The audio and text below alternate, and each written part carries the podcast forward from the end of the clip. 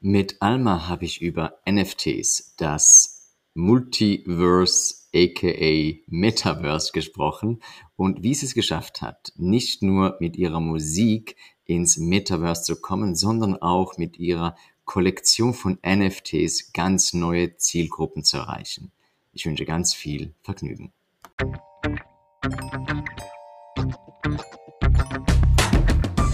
Das ist Digital Heroes Live Dein Podcast über den digitalen Alltag, Digital Tools und Interviews mit Menschen, die mehr als nur Bits und Bytes bewegen.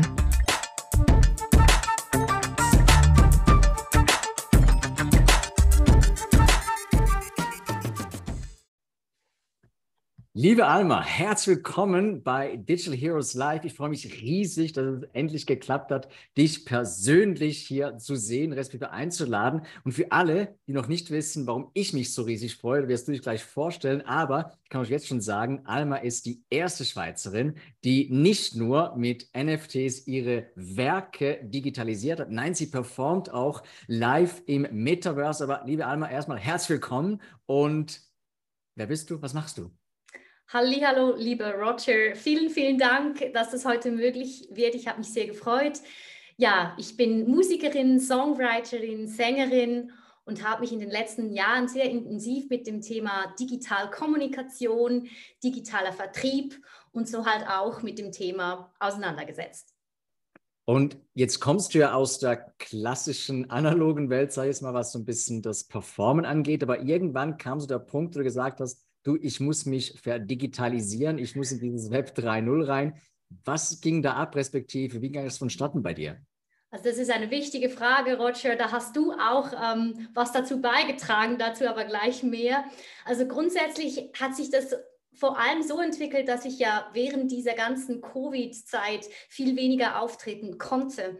Und das Bedürfnis, trotzdem aktiv zu bleiben, weiter zu üben, mit dem Publikum in, zu interagieren, das konnte ich ja eigentlich nur noch über digitale, digitale Medien wahrnehmen. Und so kam dann zuerst so das Livestreaming über Social Media, Instagram, Facebook und YouTube so auf mein Parkett. Das habe ich dann auch begonnen auszuprobieren, aber kam dann immer mal auch an die Grenzen, weil es halt alles immer sehr bezogen ist auf dieses 2D.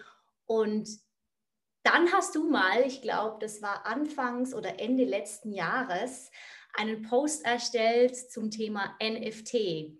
Und ich habe mich das Jahr zuvor sehr stark damit in, auseinandergesetzt, nicht zwingend jetzt für die Musik, sondern weil ich einfach als Digital Native immer auch gerne mich mit neuen Themen auseinandersetze.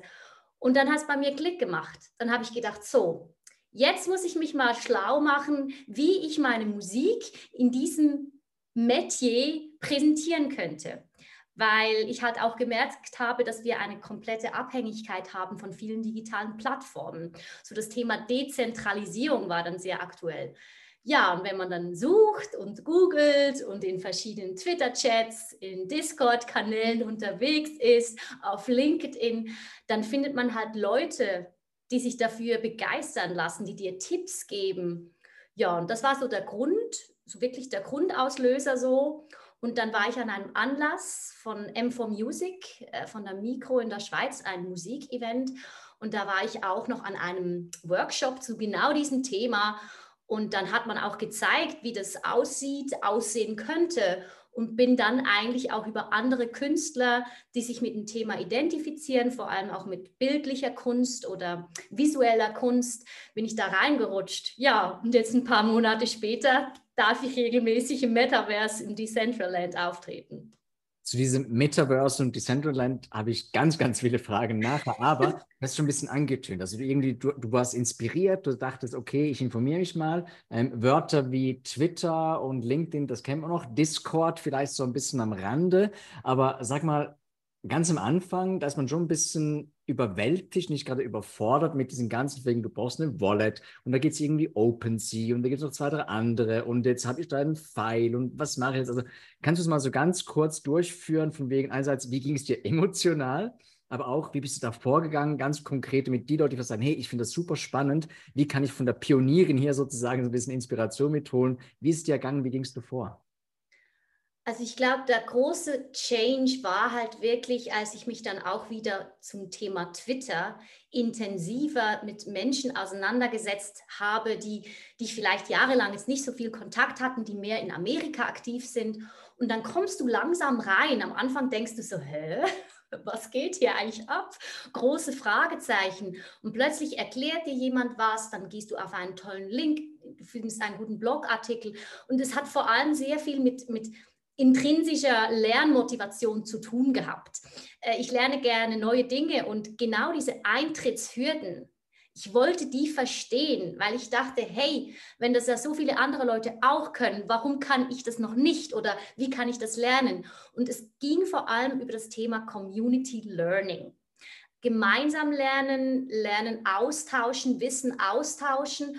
Und das habe ich bei gewissen Social-Media-Kanälen weniger erlebt, ähm, dass man mehr auf sich bezogen postet, weniger Content rausgibt, der effektiv auch dienlich ist, der Wissen teilt. Und so bin ich eigentlich dank Twitter und eben auch der Discord-Kanal mit diesen Communities, wo man Communities erstellen kann, miteinander chatten kann, bin ich so in das Wissen reingekommen. Ähm, und ich glaube, die kontinuierliche Beharrlichkeit, einfach nicht aufzugeben, dran zu bleiben, äh, dumme Fragen zu stellen. Ne? Also, wenn man keine Ahnung hat, wirklich auch die dummen Fragen mal stellen, mal googeln gehen. Das war für mich ähm, eine neue Form des Lernens. Ich habe natürlich auch mit Leuten mich ausgetauscht, die Ausbildungen gemacht haben. Ich habe auch an Ausbildungen teilgenommen. Ich war beispielsweise auch bei House of Satoshi an einem Event in Zürich und respektive in Bern dabei. Und dann plötzlich connectest du dich. Und das ist nicht Lernen aus dem Lehrbuch, äh, es ist ein multiples Kanalsystem des Lernens. Und das finde ich ja so klasse, dass man keine Bücher hat, die irgendwie verstaubt sind, sondern du lernst mit Gesprächen, wie wir jetzt miteinander führen. Deswegen lesen, Videos schauen, sich mit Leuten connecten und einfach mal fragen, hey, ich habe das noch nicht verstanden. Weißt du einen coolen Tipp? Gibt es einen coolen Kurs? Gibt es ein Webinar, das man schauen könnte? Ja, und so glaube ich, dann kommt man so langsam Step by Step mit viel Geduld und Liebe und Achtsamkeit zu sich selbst, kommt man dann auf diesen, ja, auf diesen Pfad von Web 3. Und das heißt, du hast dir wirklich so am Anfang überlegt, von wegen, was könnte ich ins Web 3.0 stellen sozusagen? Was könnte Sinn machen? Du hast einen Song respektive ein Werk, das dann entsprechend ähm, gemintet wird, respektive mit einer Wallet musst du ja das Ganze dann kaufen, das ist Gas Money, damit du es dann entsprechend prägen kannst. Und dann wird es rausgespielt und dann kommen wahrscheinlich gleich 10.000 Leute und reißen dir es aus der Hand, oder? Das wäre natürlich wunderbar. Daran arbeiten wir ja alle. Es ist ja natürlich auch kein Wundermittel oder so. Man darf jetzt auch nicht das Gefühl haben, hey, das ist jetzt einfach ein Wundermittel für alle Sorgen und Probleme, die man hat. Ich denke, das ist auch hier wieder wichtig. Wenn etwas neu ist, muss man einfach realistisch bleiben und es halt auch als Spielwiese anschauen. Also du hast vorhin ja erwähnt, eben man braucht mal eine Wallet. Ich habe mich dann mal informiert, was es dazu braucht, wie muss ich das installieren. Man muss auch für sich Verantwortung übernehmen. Und ich glaube, das ist der große Game Changer man muss selber für sich so viel Verantwortung übernehmen, dass man das mit dem Passwort im Griff hat. Man kann ja dann nicht einfach das Wallet wiederherstellen, wenn man die Security äh, Codes vergessen hat. Ich bin gleichzeitig wie eine Bank. Ich muss das Zeug aufbewahren, ich muss Verantwortung übernehmen, ich darf nicht lazy und lausig arbeiten. Du kannst diese Blockchain-Geschichte nicht einfach rückgängig machen. Und für mich war wichtig, dass ich meine Musik, ähm, auf einen neuen Weg direkt mit der Community teilen kann, sodass die Community an meiner Musik mitverdienen kann. So im Sinne von bei Spotify und den großen Playern sind wir Musikerinnen, Musikschaffenden extrem abhängig von deren Konditionen, die nicht auf unserer Seite sehr gut ausgeprägt sind, sagen wir mal so. Und bei Web 3 sehe ich einfach die Möglichkeit, dass mehr davon an den Künstler geht oder an die Person, die das dann auch weiterverkauft. Und das finde ich natürlich klasse, wenn man dann so eine Nachvollziehbarkeit hat, was vorhin im Web 2, da, wenn man jetzt eben von den klassischen ähm, Tools spricht, halt nicht möglich war. Ähm, du hast auch noch gesagt, ja, was war es denn, dass du gerne ins Internet, in dieses Web 3 geben wolltest? Und ja, das ist natürlich meine Musik, das sind Songs von mir, das sind vielleicht auch Songideen oder Schnipsel. Und ich kann natürlich dann auch die Community, die meine Musik kauft, belohnen. Ich kann den gratis Airdrops geben. Äh, ich kann denen weitere Songs ins Wallet reindroppen, dass die vielleicht nicht jeden einzelnen kaufen, sondern gewisse Songs schenke ich ihnen dann quasi. Es gibt da ganz viele spannende Use Cases, wie ich als Künstler den Leuten, die mir was geben, noch mehr zurückgeben kann. Ähm, man hat eine Beziehung mit denen, weil du siehst ja, wer das ist. Du kennst jede Wallet-ID von diesen Personen, die deine Musik gekauft haben oder eben dein NFT bei sich in der Wallet haben. Und das ist natürlich klasse, weil bei Spotify weiß ich nicht immer genau, wer jetzt da ist. Und deswegen das Thema Community, auch hier neben dem Thema Community Learning, ist es auch Community Sharing. Ich kann Mehrwert eins zu eins den Personen übergeben, digital, die mich effektiv supportet haben. Und beim Metaverse könnte man zum Beispiel dann auch sagen, hey, alle, die da am Event dabei sind, die sich eingeloggt haben mit ihrer Wallet, die kriegen einen gratis Airdrop, so einen genannten Show-up. Ähm, und dann weiß man, hey, die Person war dann effektiv da. Und das sind Dinge, da hatten wir ja immer Probleme mit, wir Künstler. Und diese zumindest werden ansatzweise sicher gelöst. Und es werden auch ganz viele neue Probleme entstehen, das ist klar. Aber für mich war das eigentlich so das Game-Changing-Thema. Ja.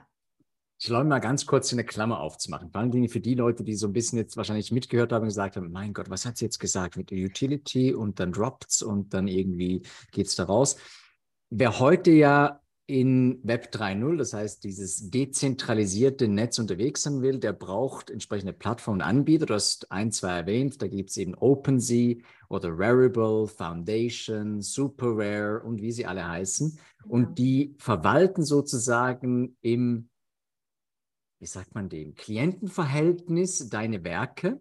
Sie gehören allerdings immer dir.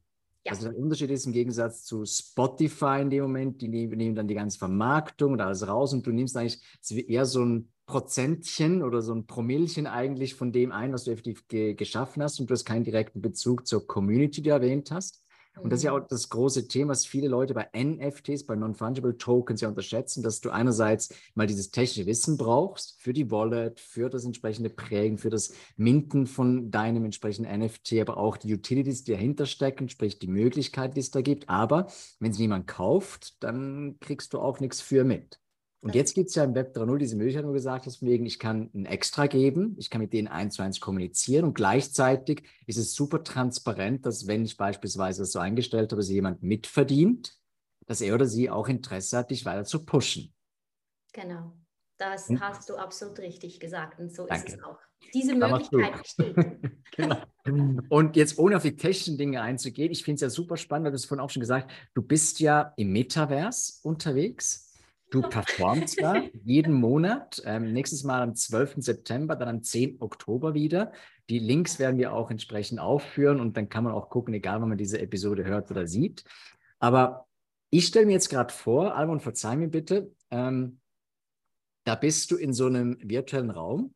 Und wir alle kennen das so ein bisschen mit diesen Avatar, man hat eine Brille an irgendwie. Und jetzt bist du ja jemand, der und korrigiere mich bitte, sehr von der Emotion durch den direkten Kontakt auch lebt und zerrt. Das heißt, du siehst, wenn du was singst oder was performst, dass Leute gehen ab und sie bewegen sich so ganz ein bisschen, du siehst ein bisschen die Mimik. Und ich stelle mir es extrem schwer vor, bei einem Avatar das zu interpretieren, von wegen, wenn der jetzt da so steht und der macht so ein bisschen so vielleicht mit irgendwie und wippt so.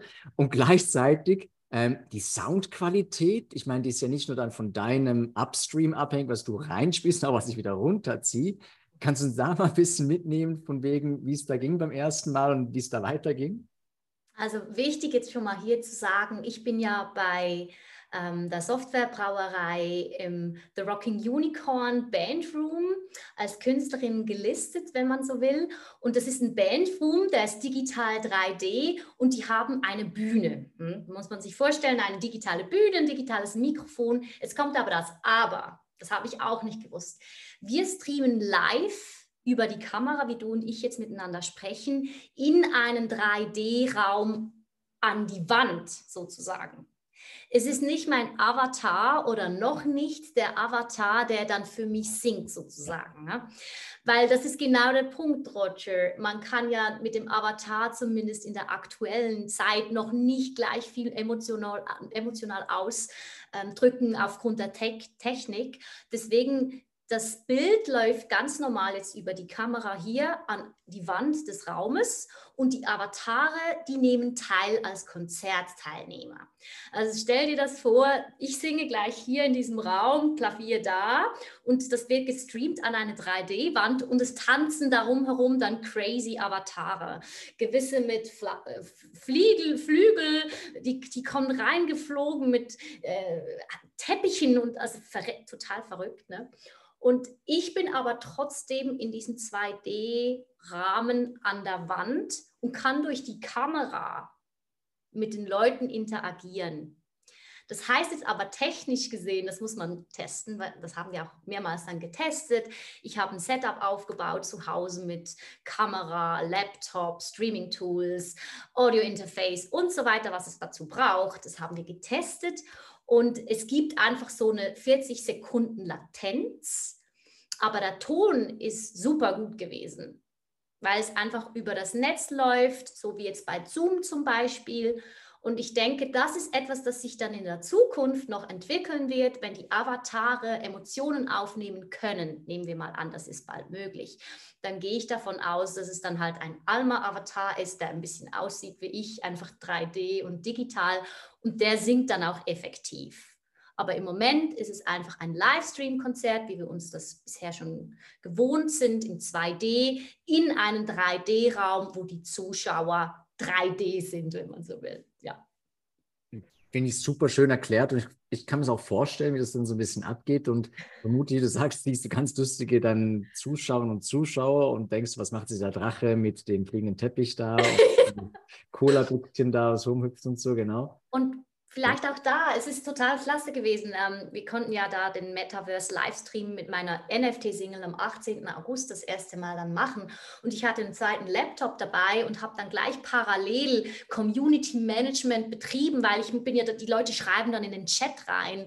Und dann bist du halt am Singen und sagst, hey, ich mache jetzt kurz eine fünf Minuten Community Power Session und dann bist du parallel am Chat und gibst Feedback und vielleicht fragen die auch Dinge. Und dann kannst du das live einbauen in, den, in, in, diese Performance und die Leute feiern dich dann. Also die haben dann so Emojis, die sie werfen oder die Hände hoch oder Head Explode. Also du kannst dann als Teilnehmer, kannst du dann dancen, du kannst Emotionen zeigen und ich als Künstler kann diese Emotionen zumindest jetzt aus dem Chat rausnehmen und zum parallel laufenden ähm, Metaverse Livestream, damit ich ja auch sehe, sieht das dann gut aus, ist die Qualität gegeben.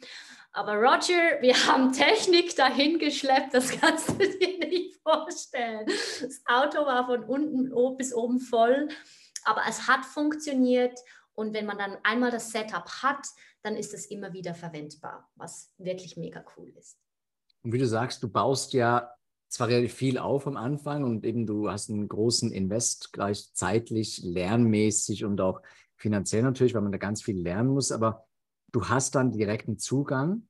Die Leute können jederzeit sich sozusagen einloggen, dich beobachten, auch wissen auf deinem Instagram, auf deinem Twitter gucken, wegen was passiert. Das ist immer noch Web 2.0 in dem Moment. Und wenn sie dann Bock haben, kommen sie ins Web 3.0 rein und können auch dort dann die NFTs ähm, beziehen. Für dich ist das als Künstlerin, so Hand aufs Herz. Ist es was, was du sagst, doch, da ist die Zukunft drin und ich bin so angekommen? Oder sagst du, mh, hm, ich glaube schon, wir müssen immer noch so fünf, zehn Jahre vielleicht so parallel fahren. Du bist ja auch auf Spotify unterwegs beispielsweise, du hast ähm, LinkedIn immer noch, also da läuft ja immer noch im klassischen Web irgendwo auch noch viel. Wie beurteilst du das? Einerseits aus künstlerischer Sicht, aber auch vielleicht aus kommerzieller Sicht, weil du kommst ja auch aus dem entsprechenden Bereich. Was sind so deine Erkenntnisse und Voraussagen hier?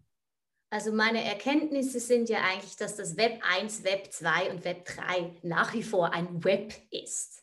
Und ich glaube, wichtig ist, dass man das Verbindende hier findet und nicht das eine jetzt in den Himmel hochlobt und das andere irgendwie verteufelt, sondern es ist ja ein fließender Übergang.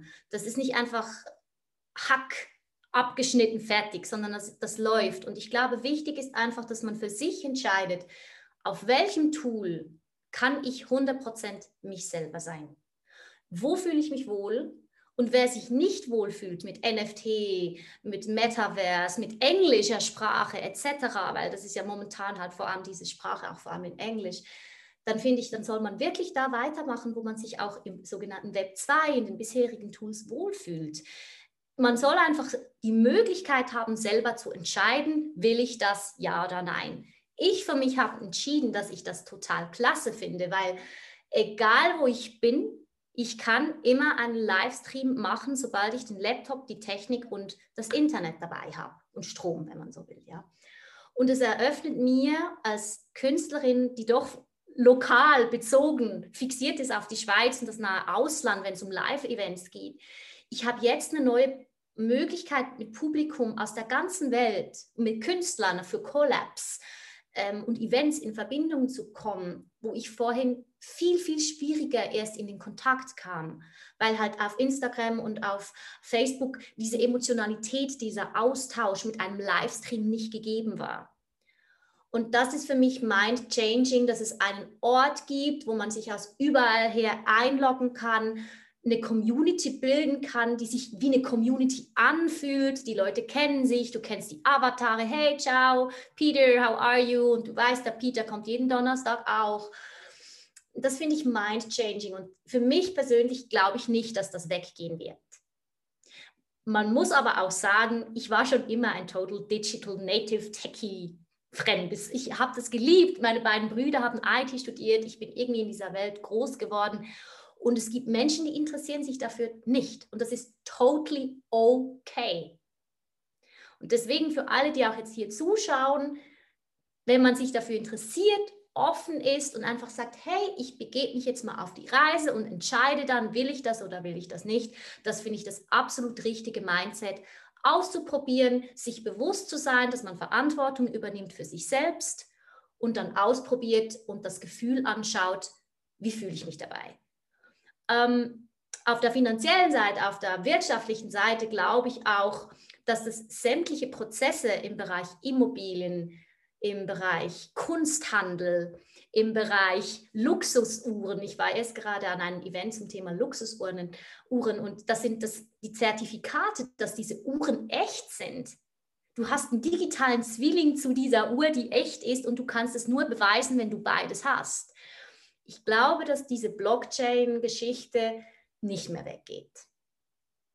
Wirklich nicht. Und dass sie schneller oder langsamer sich implementiert, sich integriert, was aber auch wieder abhängig ist von vielen verschiedenen Faktoren. Es kommt das Thema rechtliche Entwicklung dazu, äh, Stromverhältnisse. Wenn wir keinen Strom mehr haben, dann very sorry, no Internet left. Also ich, ich bin gespannt, ich schaue da drauf, ich ich bin dabei, ich bin begeistert. Ich bin aber auch dabei, dass die anderen Tools nach wie vor ihre absolute Berechtigung haben für gewisse Zielkunden, für gewisse Themen, für gewisse Use Cases. Und das ist mir ganz wichtig, Roger. Ich bin nicht hier, ähm, um das eine jetzt einfach zu loben und zu sagen, es ist alles super, alles cool, es löst meine Probleme. Nein, ich interessiere mich dafür und ich sehe darin viele Chancen, gerade jetzt für den kreativen Markt. Absolut, bin ich 100% bei dir. Und ich denke auch, dass im Moment die Entwicklung mit diesen digitalen Zwillings beispielsweise auch diese Nachvollziehbarkeit, das ist ein riesen, riesen Vorteil aber eben auch, was du anfangs oder in der Mitte des Gesprächs gesagt hast, von wegen, du siehst, wer unterstützt dich, wer kann mitpartizipieren. Und du hast nicht diese Türsteherinnen und Türsteher genannt Labels oder Plattformen, die die eigentlich klar, auch in ihrem Geschäftsmodell was verdienen müssen, aber da hast du als Künstler, als Künstler nicht viel von. Und das bleibt spannend und ich glaube auch, wir sind immer noch am Anfang, was das Ganze angeht. Oh yeah. Und ich habe ja gedacht, ich bin zu spät, als ich im Frühjahr mich mit dem Thema auseinandergesetzt habe. Und schau, wo ich jetzt bin, ein halbes Jahr später mit ja, mit einem eigenen Livestream, der jetzt regelmäßig im, im Metaverse stattfindet. Und das Schöne ist ja, es sind ja auch manchmal Zufälle, Roger, die, die zu was führen. Ebenso diese Reaktion aus, ich habe bei jedem Post zum Thema NFT gesehen, es hat was ausgelöst, ich bin an diesen Event gegangen und jetzt trete ich da auch auf. Und der Zufall will es, dass am gleichen Ort das Energy Radio Studio und die Swisscom auf dem Dach von diesem Raum, wo ich ja im August schon aufgetreten bin, ihr eigenes Metaverse Radiostudio gebaut haben. Ich meine, das war der absolute Riesenzufall. Und Oder das zeigt halt, es ist plötzlich etwas möglich, das ich so in der normalen Realität, jetzt so in 3D, nicht für möglich gehalten hätte. Und ich glaube, ein bisschen träumen, große Träume haben, ist ganz wichtig und gleichzeitig nicht übersteigerte Erwartungen und einen Realitätsbezug auch zum Leben außerhalb der Digitalisierung. Es gibt eigentlich fast kein besseres Schlusswort. Normalerweise sage ich immer von wegen, ähm, das letzte Wort gehört dir, gehört es übrigens immer noch, aber das war jetzt wirklich ein fast perfektes Schlusswort. Nochmals der Hinweis, wir werden deine Links in die Show Notes tun. Das heißt, Decentraland, OpenSea und die entsprechenden Socials werden vernetzt sein. Aber, liebe Alma, wenn du jetzt noch die letzten paar Sekunden, Minuten nutzen darfst, was möchtest du unseren Hörern und Hörern mitgeben? Du darfst sagen, von besten Wünschen bis von wegen, der nächste Auftritt kommt her. Das letzte Wort, liebe Alma, das sei deins. Vielen Dank, Roger. Ähm, liebe Zuhörerinnen, Zuhörer, Zuschauerinnen und Zuschauer, zuerst mal vielen Dank, dass ihr euch die Zeit genommen habt, in dieses Thema reinzuhören, dass ihr schon mal mindestens ein Grundinteresse daran habt. Das freut mich riesig. Ich stehe euch sehr, sehr gerne zur Verfügung. Meine Channels habt ihr gesehen. Ich gebe gerne Wissen weiter. Meldet euch auch bei mir. Ähm, es ist mir wirklich ein großes Anliegen, hier in der Schweiz dieses Wissen zu teilen und falls euch dann irgendwann auch die Idee kommt, hey, ich will ein NFT kaufen, da würde ich mich natürlich total freuen, wenn, wenn ihr mal bei mir in die Chiliversum-Kollektion reinschaut. Die sind preislich sehr, sehr günstig und ihr unterstützt dann eins zu eins mich als Künstlerin. Und ja, I would just say, see you online. Es würde mich total freuen. Danke vielmals. Danke dir vielmals und bis bald.